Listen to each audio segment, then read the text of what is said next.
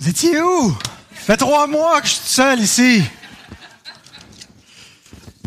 Comme il est bon, frères et sœurs, de se retrouver, d'être réunis pour adorer ensemble notre Dieu. Ce que ce confinement m'a fait réaliser, mais je suis sûr que je ne suis pas le seul à faire ce constat, d'abord que c'est précieux de pouvoir se rassembler.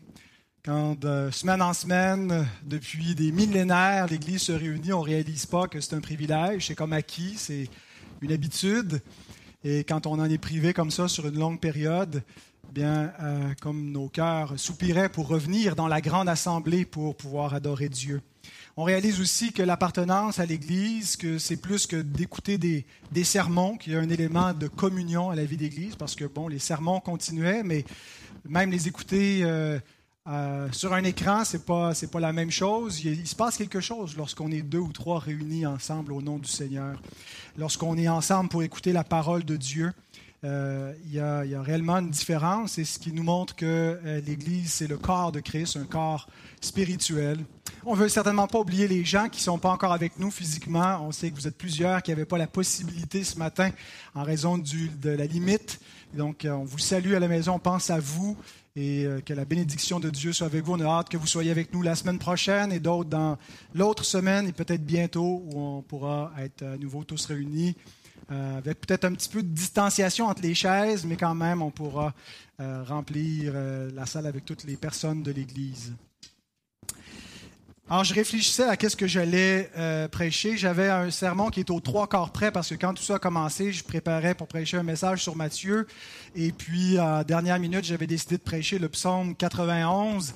Alors, mon message sur Matthieu était presque prêt. Euh, ça, me convenait bien parce que ça m'aurait fait moins de travail. J'avais beaucoup d'autres choses euh, cette semaine, euh, des dossiers difficiles à m'occuper. Mais je vais reprendre Mathieu la semaine prochaine parce que je trouvais que pour la circonstance, pour la réouverture, je voulais quelque chose qui était plus en lien avec le, fait de, se réunir. Et c'est le psaume 33 qui est venu sur, mon cœur en réfléchissant à ce que, quel passage j'allais apporter ce matin. Donc, je vous invite à ouvrir la parole de Dieu, le psaume 33, un court psaume, et nous allons faire comme à notre habitude, nous allons nous lever pour la lecture de la sainte parole de Dieu. Psaume 133, les versets 1 à 3. Cantique des degrés de David. Voici, ô qu'il est agréable qu'il est doux pour des frères de demeurer ensemble.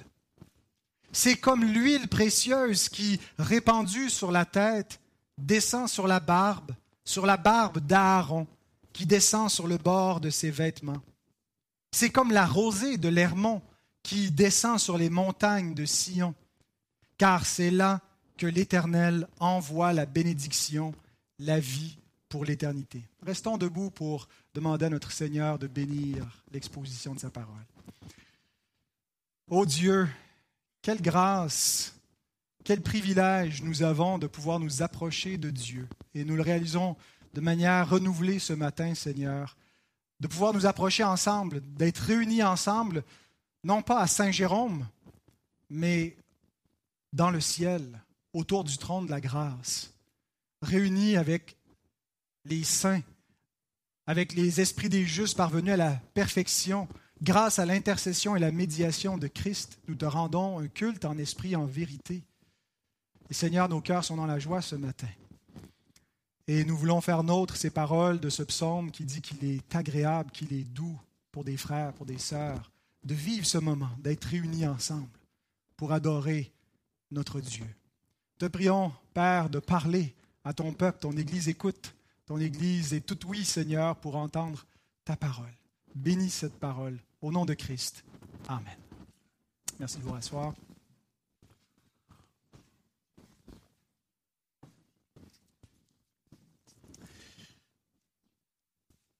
Alors, je vais suivre les, trois versets, mais que j'ai divisés en quatre points.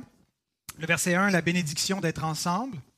Le verset 2, l'huile d'onction d'Aaron. Le verset 3a, la rosée de l'Hermon. Et 3b, la bénédiction, euh, le peuple qui a la vie éternelle. Donc, la première chose qui nous est dite, c'est c'est un cantique des degrés. on passe rapidement sur ces choses-là, c'est des petits détails techniques qui servaient peut-être aux chefs de chœur qui dirigeaient les chorales dans le temple. Euh, mais en réalité, euh, ça nous donne un petit peu d'éléments de contexte. C'est quoi un psaume des degrés? Les degrés, c'est, ça peut être les marches, souvent on appelait les degrés des marches d'escalier. Euh, D'autres traductions euh, utilisent plutôt les psaumes de, des montées. Alors, c'est toute une section. Là apparaît le psaume 119, je pense à partir de 120 jusqu'à, je ne sais plus exactement, le 130 quelques, on a les psaumes des montées ou des degrés. Euh, va pas trop vite, va pas trop vite, euh, Calvin. Ah, c'est pas lui qui a shifté? Euh, non, je pense pas qu'on soit en retard. Je n'ai pas encore cité Calvin. Ah, OK. OK. Bon, ben, euh, laissez-vous pas distraire, on va euh, rester concentré. Euh, donc, les psaumes des degrés ou des montées, c'était des psaumes de pèlerinage. D'ailleurs, il y a certaines traductions qui vont rendre l'expression des degrés comme psaume des pèlerinages. La Bible du Sommeur le traduit, elle, cantique pour la route vers la demeure de l'Éternel. Donc là, vous avez vraiment euh, une explication de ce que c'est qu'un psaume des degrés. Ce sont des, des chants pour la route, alors que les pèlerins, une fois l'an, se réunissent pour les festivités entourant la Pâque euh, à Jérusalem. Et donc, il y avait des, des cantiques euh, qui chantaient peut-être dans le pèlerinage, mais qui chantaient aussi lors de ces rassemblements du peuple d'Israël à Jérusalem. Le psaume qui vient juste avant, le psaume 132, est aussi donc un psaume des, des degrés un psaume de pèlerin, euh, qui euh, parle de Jérusalem comme le lieu de résidence de Dieu.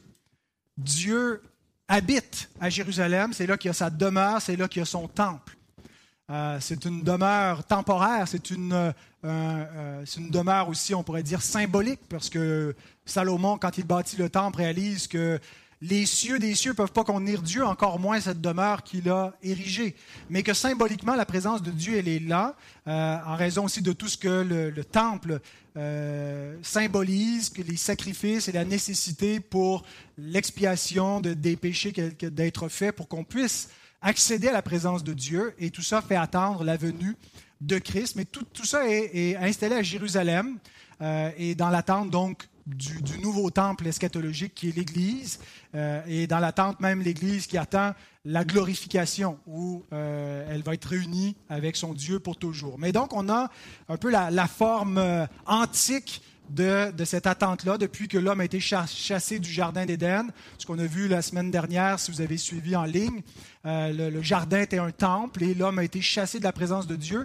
Et Dieu, donc, restaure ce qui a été brisé au commencement, puis, mais il nous montre qu'il n'y a pas euh, accès à la présence de Dieu. Il y a un voile qui sépare et il y a quelque chose qui doit être fait pour qu'il y ait une réunion entre Dieu et l'homme. Et euh, donc, chaque année, les sacrifices nous montrent pas que l'accès est ouvert, mais que l'accès demeure fermé. Tant que subsiste le premier tabernacle, euh, ben, l'Esprit montrait par là que l'accès à Dieu était encore fermé, que l'homme est toujours à l'est du Jardin d'Éden, il est chassé de la présence de Dieu, et c'est le sacrifice efficace et euh, ultime de Christ qui va nous rouvrir cet accès. Et donc, Psaume 132 nous parle de Jérusalem comme le lieu de la présence de Dieu et toutes les tribus d'Israël qui cheminent pour aller en présence de Dieu. Et on peut imaginer que ça devait être une joie particulière. Et David, qui écrit ce psaume, euh, probablement, euh, il le fait suite à un, contexte de, euh, de, division parmi le peuple. Le, le, peuple n'est pas demeuré longtemps uni sous le, la dynastie davidique, mais euh, même lorsque David euh, est monté sur le trône, souvenons-nous qu'au commencement de son règne, le, peuple d'Israël était divisé, qu'il y avait une bonne partie d'Israël qui ne voulait pas l'avoir comme roi, qui refusait son règne. Et euh, Jean Calvin écrit que c'est probablement ce qui était dans le, contexte de cette, cette ce, psaume pour le, le, contexte de division euh, que David euh, a vu se, terminer et la réunion ensuite de, des tribus d'Israël. Il écrit ceci. Sans aucun doute, dans ce psaume, David rend grâce à Dieu pour la paix et l'harmonie qui ont succédé à une longue période de confusion et de division au sein du royaume. Il exhortait chacun à réfléchir au maintien de la paix, tel Tel est le sujet développé, du moins brièvement, dans ce court psaume. Il y avait amplement de quoi louer la bonté de Dieu dans les termes les plus élevés, puisqu'il avait uni un peuple qui avait été si déplorablement divisé. Lorsqu'il fut d'abord élevé à la royauté, la plus grande partie de la nation le considéra comme un ennemi du bien commun et s'éloigna de lui. Donc David, après avoir vécu la division, le schisme au milieu d'Israël, goûte cette paix, cette joie qui existe lorsqu'on retrouve l'unité au milieu du peuple de Dieu. Hein, quand on vit des divisions dans une Église, notre cœur est troublé, est en peine, mais euh, lorsque l'Église goûte cette paix, cette unité, nous sommes dans la joie. Nous n'étions pas divisés, frères et sœurs, mais nous étions séparés depuis plusieurs mois. Et il y a réellement une grande joie euh, d'être réunis à nouveau ensemble. Alors, il exprime cette joie par les termes suivants. D'abord, euh, par euh, une expression exclamative Qu'il est agréable, qu'il est doux. Deux fois, il répète l'adverbe ma en hébreu, qui veut dire combien ou à quel point, comment c'est extraordinaire. Donc, euh, et les deux mots qu'il utilise, le mot agréable, qui veut dire quelque chose de précieux, de bon, qui fait du bien, le mot doux, qui réfère à quelque chose de délicieux, de beau, de bon. Et Spurgeon était inspiré euh, par euh, ces, ces, mots-là et il a écrit ce qui suit. La combinaison des deux euh, adjectifs bon et agréable est plus remarquable que la conjonction de deux étoiles magnifiques. Tout le monde aime les choses agréables, mais pourtant il arrive fréquemment que le plaisir soit mauvais. Mais ici, la situation est aussi bonne qu'elle est agréable, aussi agréable qu'elle est bonne, car la même exclamation combien est mise devant chacun des deux qualificatifs. Alors voilà comment David exprime cette joie. C'est comme un délice pour son âme, c'est quelque chose de beau, de bon, de parfait. Euh, mais qu'est-ce qui est si bon, si agréable? Qu'est-ce qui fait le délice de l'âme du psalmiste? Pour des frères, de demeurer ensemble. Alors ici, ça nous réfère certainement aux Israélites qui euh, étaient comme des frères hein, d'une même famille, les descendants d'Abraham, mais on peut, euh, par extension, y inclure ceux qui sont les membres de l'alliance du peuple de Dieu. Les frères, et, c'est un thème très, clair dans le Nouveau Testament, euh, que la, la postérité d'Abraham s'applique pas simplement à ses descendants physiques, mais à ceux qui ont la foi d'Abraham. Et ensemble, ils sont frères et sœurs, puisqu'ils sont la postérité euh, de Christ et d'Abraham. Donc, ça nous concerne. Nous sommes ses frères, même si premièrement, ça désignait les descendants d'Abraham physique, les Israélites, mais euh, ça inclut les membres du peuple de l'Alliance. De demeurer ensemble, de quoi est-ce que ça nous parle ici? l'idée, ce n'est pas simplement que c'est des gens qui vivent euh, en cohabitation, sont en appart ensemble. Euh, ce n'est pas simplement le fait qu'ils habitent le même pays, la même patrie, mais le psaume, c'est le psaume des montées de pèlerinage. il y a un rassemblement. C'est un psaume qui souligne qu'on va se réunir ensemble, qu'on va se réunir pour ces festivités qui entourent la Pâque. Alors, il y a un rassemblement. Alors, ce n'est pas simplement le fait d'habiter le pays. Comme dans le psaume 122, qui est aussi un psaume des degrés, euh, il est question donc de cette joie dans le rassemblement. Cantique des degrés de David. Je suis dans la joie quand on me dit Allons à la maison de l'Éternel. Alors c'est ce rassemblement annuel. Allons à la maison de l'Éternel. Nos pieds s'arrêtent dans tes portes, Jérusalem. Jérusalem, tu es bâti comme une ville dont les parties sont liées ensemble. C'est là que montent les tribus, les tribus de l'Éternel, selon la loi d'Israël, pour louer le nom de l'Éternel. Bon, il y avait au fil de, l'année des rassemblements pour ceux qui vivaient un peu partout dans le territoire, qui pouvaient se réunir en synagogue pour étudier la loi de Dieu, pour chanter, pour prier. Mais il y avait un rassemblement annuel, euh, toute l'assemblée d'Israël qui était convoquée par Dieu pour venir l'adorer à Jérusalem. Et donc Dieu a toujours commandé à son peuple de se réunir pour l'adorer. C'est ce qu'on appelle une sainte convocation. On a été empêché de le faire et on jugeait que le commandement de Dieu euh, de, nous réunir, euh, ce n'est pas un commandement conditionnel, mais que euh, je ne pense pas qu'on transgressait l'ordre de Dieu en ne se réunissant pas pour des raisons de bien commun, de bien, du bien public. Mais Dieu donc nous convoque, Dieu nous demande d'être réunis en sainte assemblée pour pouvoir l'adorer. C'est ce que nous faisons aujourd'hui. Nous sommes une sainte assemblée, c'est-à-dire que nous sommes mis à part, hein, c'est ce que veut dire le mot saint, qui est consacré, qui est mis à part pour adorer Dieu. Et donc, Dieu avait une sainte convocation et annuellement, il convoquait son peuple à Jérusalem et il nous convoque maintenant chaque semaine. On n'a pas besoin de faire un pèlerinage, mais euh, on est dans cette phase finale du, du peuple d'alliance qui se réunit en Église. Jésus a dit, ce n'est plus à Jérusalem ou sur cette montagne, quand il répond à la Samaritaine dans Jean 4, qu'on euh, va adorer Dieu. L'heure vient c'est maintenant on va adorer le Père en esprit, en vérité. C'est de tels adorateurs que le Père cherche que finalement l'adoration de l'ancienne alliance, l'adoration figurative, typologique, était à, la veille de faire place à l'adoration en esprit, l'adoration finale euh, qui euh, est celle sous la nouvelle alliance. Mais ce que je veux souligner, ce n'est pas simplement ces changements de temps, d'époque, d'alliance, mais il y a une continuité, il y a quelque chose avec lequel on peut s'identifier, bien qu'on n'ait pas des pèlerins en route vers Jérusalem, en tout cas on est des pèlerins en route vers la Jérusalem céleste, mais il y a une continuité, c'est la joie des enfants de Dieu à se rassembler. Les enfants de Dieu prennent plaisir au rassemblement du peuple de Dieu. Et je suis certain que tous ceux qui sont enfants de Dieu ce matin sont heureux d'être réunis. Il y a de la joie dans leur cœur, il y a un sourire sur vos visages, il y a un bonheur parce que le peuple de Dieu désire cela. Et ce n'est pas nous qui avons décidé d'aimer ça, c'est le Saint-Esprit de Dieu qui a mis en nous cette affection, ce désir d'être réunis avec le peuple de Dieu pour l'adorer. Pendant un temps, nous avons été séparés. Maintenant, nous nous rassemblons et nous sommes dans la joie, une joie qui se décrit comme quelque chose combien il est agréable, combien il est doux pour des frères d'être, ça dit d'habiter, mais le sens est d'être rassemblés ensemble. Nous ne sommes pas pour l'instant toujours rassemblés. Ça va durer le temps de ce culte. Vous allez repartir à la maison. Ça nous va. On ne voudrait pas nécessairement euh, faire vie commune. Quoi qu'il y ait quelqu'un cette semaine qui me proposait de partir une commune. J'ai dit, tu fou.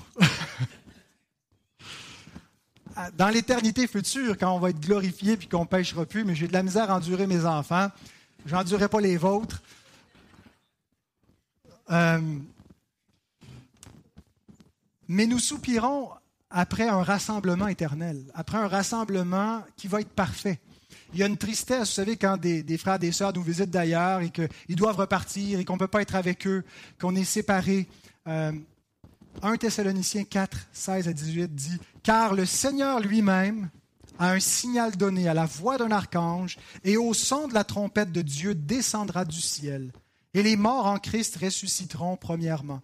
Ensuite, nous, les vivants, qui serons restés, nous serons tous ensemble enlevés avec eux sur des nuées à la rencontre du Seigneur dans les airs. Et ainsi, nous serons toujours avec le Seigneur. Consolez-vous donc les uns les autres par ces paroles. Nous attendons un grand rassemblement, le rassemblement éternel, où nous serons toujours avec le Seigneur. Je ne sais pas exactement ce que sera le paradis, puis euh, est-ce qu'il y aura des, des, euh, des aires de repos, pour, euh, pour de, retraite pour se séparer. Euh, il y aura, qu'il y aura un espace pour, pour, pour la vie privée, mais certainement qu'il va y avoir une plus grande communion. Vous savez, ce, ce, bonheur qu'on goûte là, par moment quand on est rassemblé dans nos agapes et puis qu'on parle du Seigneur, on, on, rencontre des gens, on partage, on découvre et, et, et, nos cœurs sont dans la joie, sont encouragés, des moments où on chante, euh, où on loue le Seigneur ensemble. Et puis, euh, on est dans, un bonheur qui est, parfait de, ce côté-ci de l'éternité, ce, qui peut, peut qu'on atteindre la perfection. Bien, ce que nous attendons, c'est un rassemblement euh, qui va être parfait, duquel on ne sortira plus, duquel euh, on ne désirera pas sortir non plus. Et donc, on ne sera pas séparés de nos bien-aimés. La mort nous sépare de, de, frères, de sœurs qui nous ont précédés. Et on est triste, on ne voit plus des gens qui sont partis avant nous dans la gloire, mais on va les retrouver. On attend ce rassemblement, cette réunion. Ça nous est décrit comme la félicité suprême, la, vision béatifique parfaite, la joie autour dans de la table du Seigneur, dans le paradis céleste. Et lorsque nous nous rassemblons, nous anticipons ce jour glorieux. La réunion de l'Église, la réunion du peuple de Dieu est, une, est un moyen de grâce qui nous est donné pour nous, nous garder en éveil, pour pas qu'on arrête d'attendre ce jour-là, parce que, bon, il, il, se fait attendre. Jésus dit, je viens bientôt, mais c'est un, un, bientôt dans le temps de Dieu. Euh, et donc, euh, c'est long. Et on a besoin de se garder en éveil. Et chaque semaine, on a une réunion hebdomadaire, justement, pour nous rappeler où est-ce qu'on s'en va et qu'est-ce qu'on attend de cette vie. Qu'on n'a pas ici-bas de cité permanente, qu'on cherche quelque chose de plus et on attend ce, grand rassemblement. Et donc, on veut goûter déjà par anticipation un peu de cette gloire, un peu de ce bonheur céleste. Et le peuple de Dieu est véritablement dans la joie lorsqu'il lui est donné déjà sur terre de se rassembler. Et David utilise deux images pour illustrer euh, la joie de ce rassemblement. D'abord, verset 2.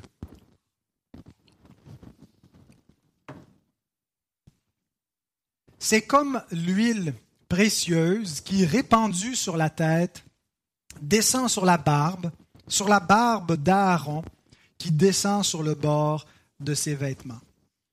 Alors, c'est peut-être pas une image, nous, qui nous charme, là. Euh, peut-être que les, les sœurs voient ça, puis ils se disent, ah non, là, un vêtement tout cochonné d'huile, là, puis là, Madame Chastache, comment tu fais partir ça, une tache d'huile? Euh, mais il y a une belle image ici, riche, euh, qui, pour les Hébreux, signifiait quelque chose de la bénédiction et pas juste une tache sur un vêtement. L'huile précieuse, le mot précieuse, l'adjectif, c'est le même mot qui a été traduit par agréable au verset 1. Euh, le mot tov en hébreu, donc euh, on aurait pu traduire qu'il est précieux au lieu de qu'il est agréable, puis on pourrait traduire l'huile agréable au lieu de l'huile précieuse, mais c'est exactement le même mot.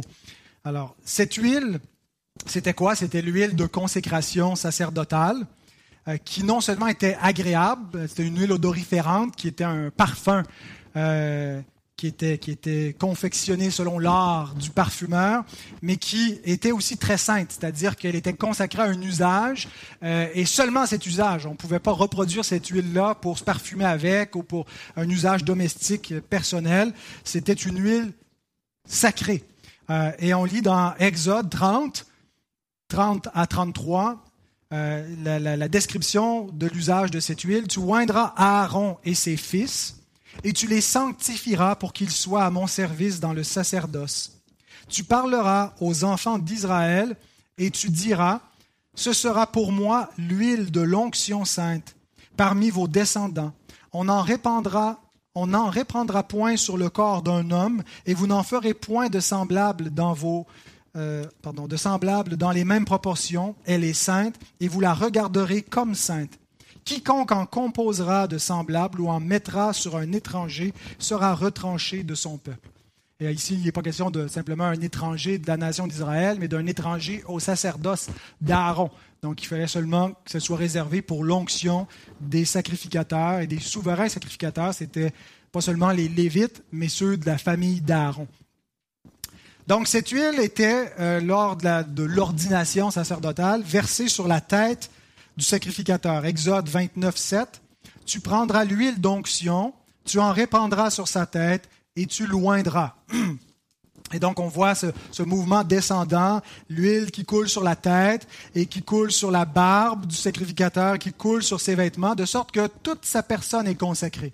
D'autres y ont vu plutôt l'image que la tête symbolise Christ qui est la tête euh, et le reste du corps, c'est l'Église. Et donc, euh, comme la, la, la l'Église est dirigée par Christ qui est son chef. Euh, ici, l'onction de l'Esprit vient de Christ et qui est répandue sur tout le corps de l'Église. Euh, possible qu'il y, ait un peu de, ce symbolisme-là, mais euh, certainement en tout cas que toute la personne du sacrificateur était comme consacrée dans son office sacerdotal. Il est entièrement dévoué pour le service de l'adoration de Dieu. Et David utilise la consécration sacerdotale plutôt que l'onction royale. Souvenons-nous que David lui-même a reçu l'onction lorsque le prophète Samuel est allé vers lui, qu'il le oint d'une huile de joie parmi ses égaux ou parmi ses frères, pour reprendre les, paroles d'un psaume. Et, euh, mais il ne nous parle pas ici de l'huile qui descend sur la tête du roi, sur sa barbe, sur ses vêtements, mais l'huile qui descend sur la tête d'Aaron, du sacrificateur. Pourquoi? Parce qu'il euh, a en vue l'adoration via le, ministère sacerdotal. Et donc, c'est tout ce qui est dans le contexte de ce psaume. On se réunit à, Jérusalem pour adorer Dieu, mais ce qui nous permet d'adorer Dieu, c'est la médiation des, sacrificateurs. C'est parce qu'on a des prêtres consacrés au service de Dieu que nous pouvons offrir un culte à Dieu et des offrandes à Dieu qui sont agréées de sa part et qu'il euh, y, a une adoration. Sans cette médiation-là, il n'y a pas d'adoration possible. Alors si ce sacerdoce, le sacerdoce aaronique, a été glorieux, bien rappelons-nous qu'il était transitoire. Et rappelons-nous combien plus glorieux est le sacerdoce selon l'ordre de Melchisédek, c'est-à-dire le sacerdoce de Jésus-Christ, qui est un sacerdoce éternel. Et notre prêtre n'est pas qu'un prêtre, il est un prêtre roi. Il est un prêtre qui accomplit la justice et qui nous donne la paix. C'est ce que signifie son nom. Hein, le, prêtre Melchisédek, grand, le prêtre de la ville de Salem, de Dieu très haut, ce, personnage anticipait et, la façon que l'Écriture le présente euh, par les omissions et les affirmations qui entourent sa, personne, il préfigure notre grand prêtre ressuscité. Pas simplement Christ avant sa, sa, mort et sa résurrection, mais en fait le Christ de la résurrection, euh, qui est sans généalogie et qui demeure éternellement et qui officie perpétuellement sur la maison de Dieu, nous, l'Église, et qui nous permet, nous qui sommes des pécheurs, d'entrer dans le lieu très saint, sans qu'il soit qu'il y ait une menace pour notre vie, ce qui n'était pas possible sous l'Ancienne Alliance. Hein. Le, le, prêtre ne pouvait pas rentrer comme il voulait, malgré tous les rituels, puis malgré tout ce qu'il faisait pour se sanctifier. Il y avait des chances de mourir dans le Saint des Saints. Eh bien, nous sommes garantis par le sacerdoce de Christ et nous ne mourrons pas dans la présence de la sainteté de Dieu parce que euh, Jésus, son offrande est parfaite et il nous a parfaitement purifiés et sanctifiés pour toujours. Et ce qui résulte de ce sacerdoce, ben, c'est un sacerdoce pour nous aussi. 1 Pierre 2, 9 et 10. Vous, au contraire, vous êtes une race élue, un sacerdoce royal, une nation sainte, un peuple acquis, afin que vous annonciez les vertus de celui qui vous a appelé des ténèbres à son admirable lumière. Vous qui autrefois n'étiez pas un peuple et qui maintenant êtes le peuple de Dieu, vous qui n'aviez pas obtenu miséricorde et qui maintenant avez obtenu miséricorde. Nous sommes parmi les, incirconcis, les nations, et nous avons été réunis pour être le peuple de Dieu, mais pas n'importe lequel, un peuple saint, pour servir Dieu, pour annoncer ses vertus. Qu'est-ce que ça veut dire? Ce n'est pas simplement l'idée d'évangéliser, je pense, c'est plutôt l'idée de proclamer la gloire de Dieu. L'idée de, l'Église qui se rassemble, c'est un peuple saint qui chante les louanges de Dieu. Dieu veut un peuple sur terre qui est la, la colonne et l'appui de la vérité, qui proclame sa parole, qui annonce la gloire du Seigneur et c'est ce que nous sommes. Et pour ça, ça nous prend un sacerdoce. Nous sommes ce sacerdoce royal par l'union à Christ. Nous pouvons officier comme des prêtres rois parce que nous sommes unis au grand prêtre roi Jésus-Christ. Et nous pouvons donc rendre un culte à Dieu et intercéder pour le monde et prêcher au monde avec la bénédiction de Dieu. Voilà ce qu'est l'Église. Voilà ce qui fait que notre réunion, c'est pas juste de la religiosité humaine, voilà ce qui fait qu'il y a quelque chose de puissant, de spirituel dans le rassemblement de l'Église. Et lorsque nous vivons cela, nous goûtons l'unité et l'intimité la plus grande qui est possible parmi les hommes. Bien sûr, quand on pense à, l'intimité la plus grande, on va penser au mariage, on va penser au lit conjugal, et on parle ici d'une intimité physique. Mais il est possible d'être uni dans le mariage avec quelqu'un sans faire un spirituellement avec cette personne-là, parce que l'épée de la parole nous sépare. Jésus dit, je ne suis pas venu apporter la paix, mais l'épée qui va séparer les uns avec les autres dans une même famille. La plus grande unité qui peut exister dans les hommes, c'est l'unité de cœur par l'Esprit de Dieu. C'est l'unité des croyants. On n'est pas mariés ensemble, mais on est unis d'une façon spirituelle en Christ pour adorer le vrai Dieu. Est-ce qu'il y a quelque chose de plus sacré? Est-ce qu'il y a euh, une expérience de l'existence qui est plus significative que de connaître Dieu, de l'adorer, de l'aimer pour toujours? Et nous pouvons le faire ensemble.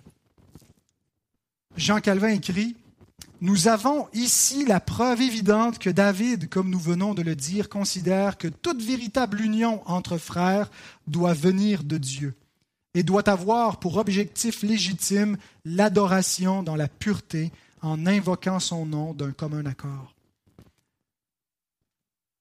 Le, le désir de nos cœurs d'adorer Dieu se concrétise dans un désir de le faire en Église. Et nous connaissons ici l'union la, plus pure et la plus grande. on, peut, on peut accomplir les plus grandes choses du point de vue humain dans la vie, si on passe à côté de connaître Dieu, on rate notre vie. Alors vous avez finalement euh, goûté, vous avez saisi la vie véritable, vous avez été saisi par celui qui est la vie, mais vous l'avez saisi également en retour parce qu'il vous a donné la foi pour vous accrocher à lui, et vous connaissez Dieu et vous pouvez l'adorer et vivre l'expérience de toutes les expériences la plus glorieuse qu'on peut connaître sur terre. Et c'est comme ça que l'auteur nous l'a décrit, comme quelque chose de parfait, de doux, d'agréable. Et tout ça grâce à un sacerdoce. Et c'est ce que rappelle l'huile d'onction d'Aaron, grâce à, l'intercession de Christ. Deuxième image, la rosée de l'Hermon, verset 3. C'est comme la rosée de l'Hermon qui descend sur les montagnes de Sion. Alors, si vous connaissez un petit peu la géographie euh, d'Israël, Hermon et Sion, ce n'est pas exactement dans le même coin. Euh, on a un contraste, en fait. L'Hermon est un, euh, dans le nord-est d'Israël, au nord-est du lac de Galilée. Alors, ce n'est pas en Judée du tout, c'est sur la limite du Liban. et c'est un haut sommet enneigé.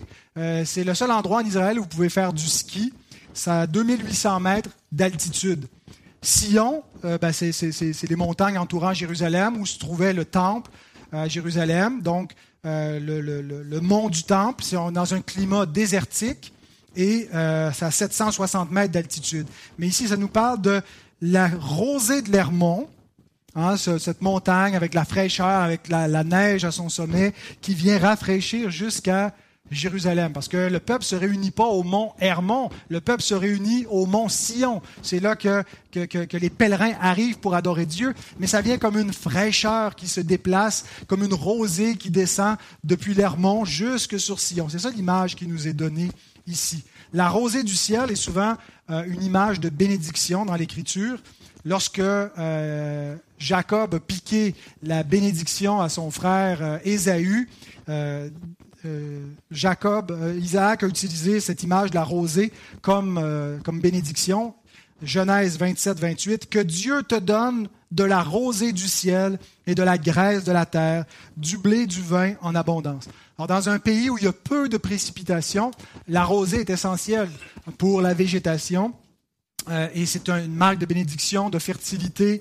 Et donc, l'image ici, c'est que euh, sur les, collines un peu plus désertiques de Jérusalem vient cette rosée qui euh, est comme une image de la bénédiction. Et on a encore là un mouvement descendant, comme l'huile qui descend sur la tête jusque sur le corps. On a euh, l'image que la bénédiction vient d'en haut, d'un sommet beaucoup plus élevé. Et toutes les montagnes dans l'Ancien Testament, c'est le lieu pour s'approcher de Dieu. Comme je l'ai dit aussi la semaine dernière, on monte vers Dieu. La théologie de la montagne, vous, vous suivrez un peu cette thématique d'un bout à l'autre de l'Écriture. Euh, ce que symbolise la montagne pour le peuple dans les Écritures, c'est le lieu d'élévation. Dieu est, est, au ciel, donc il faut s'élever vers lui. On monte sur un sommet. Alors, L'Hermon, c'est la plus haute montagne que les Israélites connaissent. Et donc, on se rapproche de Dieu et puis la bénédiction de Dieu descend jusqu'à nous. Jacques 1, 16 à 17 nous dit, Ne vous y trompez pas, mes frères bien-aimés, toute grâce excellente et tout don parfait descendent d'en haut, du Père des Lumières, chez lequel il n'y a ni changement ni ombre de variation. Il y a un mouvement descendant de la bénédiction Dieu n'a pas besoin qu'on lui apporte quoi que ce soit. En fait, il ne reçoit rien de notre main. Si on offre quoi que ce soit à Dieu, on l'a d'abord reçu de Dieu. On ne peut pas l'enrichir. Et quand il donne, il ne peut pas s'appauvrir. Il ne, il ne gagne jamais, il ne perd jamais rien. Parce qu'il est, euh, il est il n'a ni changement ni ombre de variation en lui. Et toute bénédiction, nous, nous vivons avec des changements, des, des ombres et des variations.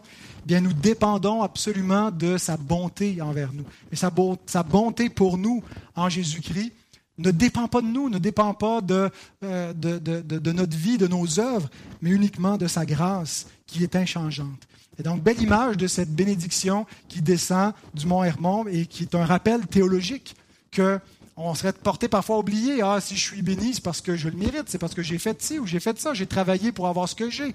Euh, je ne sais pas comme les autres qui euh, euh, se plaignent, mais dans le fond, ils se plaignent sur leur sort, mais, mais ils ont ce qu'ils méritent. Eh bien, rappelons-nous, frères et sœurs, que tout ce que nous avons est une grâce. Ne nous y trompons pas et rendons grâce, soyons reconnaissants. Et la bénédiction, euh, qui, est décrite ici comme l'huile, comme la rosée, elle est présentée spécifiquement comme euh, dans le verset 3b, en disant, car c'est là que l'Éternel envoie la bénédiction, la vie pour l'éternité. Donc ce que, représente l'huile d'onction, ce que représente la, rosée, c'est ce qui nous est décrit ici au verset 3b, la bénédiction, la vie pour l'éternité. Euh, car c'est là, ça renvoie à, où exactement? C'est là où? Est-ce qu'il nous parle de la montagne de Sion? Euh, de, C'est où là? Je pense qu'il euh, y a une référence à la fois à ce qui a été dit au verset 1, le rassemblement des frères, mais le rassemblement des frères se faisait à Jérusalem, à la montagne de Sion. Et c'est là que Dieu envoie la bénédiction. Il y avait un symbolisme à tout ça, mais c'est vraiment aussi de Jérusalem qu'est arrivée la vie éternelle. Parce que c'est à Jérusalem que notre Seigneur a souffert, puis c'est à Jérusalem que l'Évangile a commencé à être prêché.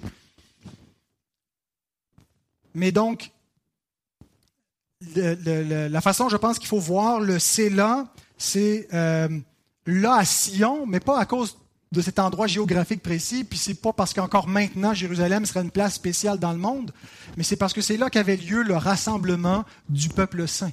Et c'est là qu'allait s'accomplir le salut que Dieu avait prévu pour l'humanité en Christ. Psaume 133, versets 1 et 3, les mêmes versets, mais si on les rapproche ensemble et qu'on enlève toute la partie du milieu, ça dirait Voici, ô qu'il est agréable, qu'il est doux pour des frères de demeurer ensemble, car c'est là que l'Éternel envoie la bénédiction, la vie pour l'éternité. Au milieu du peuple réuni. Le peuple se réunissait à Jérusalem, euh, mais euh, tout ce que symbolise Jérusalem avec son temple, c'est le salut. C'est là que l'Éternel a commandé, c'est un commandement, c'est pas simplement qu'il l'envoie, puis il aurait pu l'envoyer ailleurs, mais c'est Dieu a prescrit, Dieu a demandé que ce soit là que ça se passe, que ce soit là qu'on lui érige une maison. Dieu a déterminé que ce serait là que son fils souffrirait et qu'il reviendrait à la vie, et que de là serait prêchée la bonne nouvelle au monde entier. Quelle est la bénédiction? La bénédiction, c'est elle qui fait que c'est si doux, si agréable, qui fait qu'il y a quelque chose de spécial, d'unique au rassemblement de ce peuple.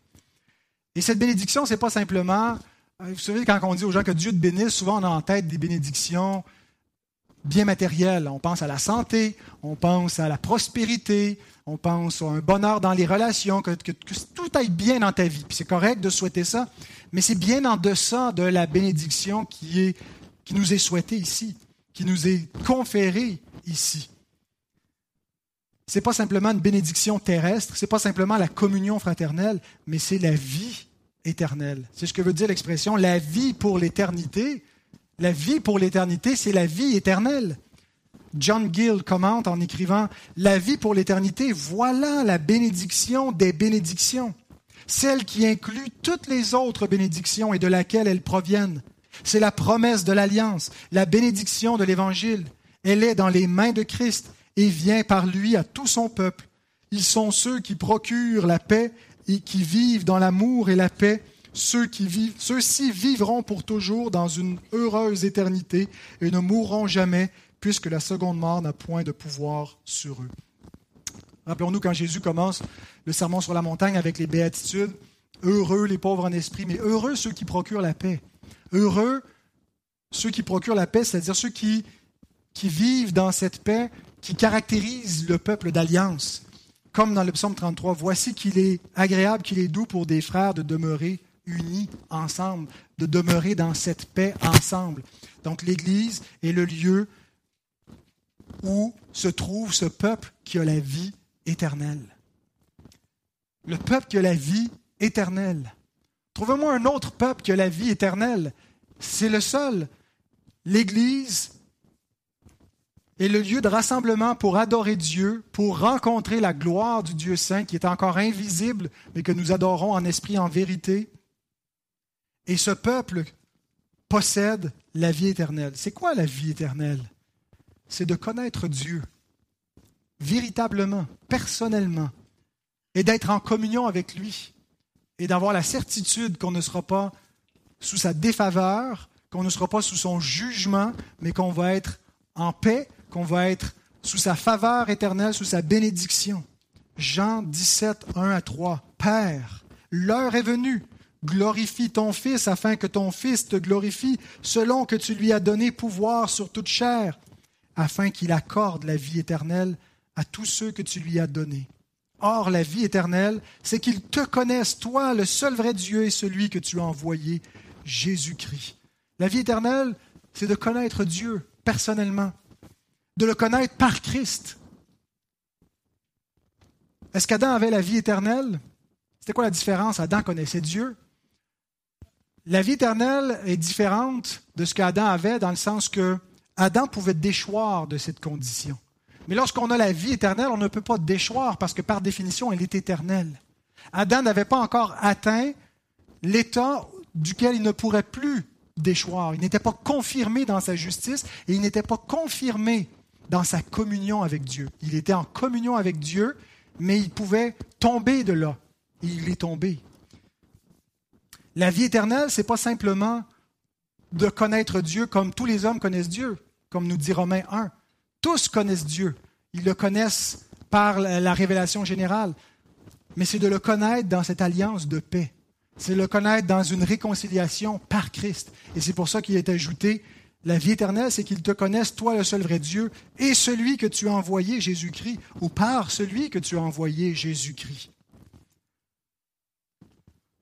Donc Dieu est au milieu de ses enfants lorsqu'ils se réunissent de cette façon lorsque nous l'adorons de cette façon et euh, nous sommes en paix avec lui. Paul rappelle aux Corinthiens, je termine avec cette dernière citation, 2 Corinthiens 13, 11, Au reste, frères, soyez dans la joie, perfectionnez-vous, consolez-vous, ayez un même sentiment, vivez en paix, et le Dieu d'amour et de paix sera avec vous, sera au milieu de vous. Lorsque l'Église est en paix, lorsque nous marchons de cette façon-là, euh, que nous nous réunissons pour l'adorer, nous avons cette certitude que Dieu est au milieu de nous. Bon, est-ce que ça veut dire quand il y a des discordes, Dieu s'en va subitement? Ben, il y a des églises qui apostasient. Euh, mais si on veut que Dieu manifeste sa présence par sa parole et agisse avec puissance par son esprit et sauve des âmes au milieu de nous, voilà comment nous devons marcher, comme des frères et des sœurs unis ensemble pour adorer Dieu et le servir. Sachons que la vie éternelle se trouve au milieu de ce peuple qui est l'Église. Prions. Ô Dieu, quel privilège que d'appartenir à cette, sainte alliance, à cette sainte Église, à ce peuple mis à part par toi dans ta grâce. Ô Dieu, nous n'avons pas mérité notre place, c'est un cadeau que tu fais, que tu offres à tout homme. Seigneur, donne-nous de chérir, de chérir le rassemblement de ton peuple, de ne pas le négliger, de chercher, Seigneur, à en faire une priorité parce qu'on sait que c'est un moyen par lequel tu, nous gardes, tu nous gardes en vue de notre rassemblement éternel avec Christ. Et Seigneur, on veut être trouvé fidèle par toi pour euh, la venue de ce jour. Bénis, Seigneur, le reste de, de cette matinée. Bénis ta parole. Et au nom de Christ, Seigneur, on te remet toutes ces choses. Amen.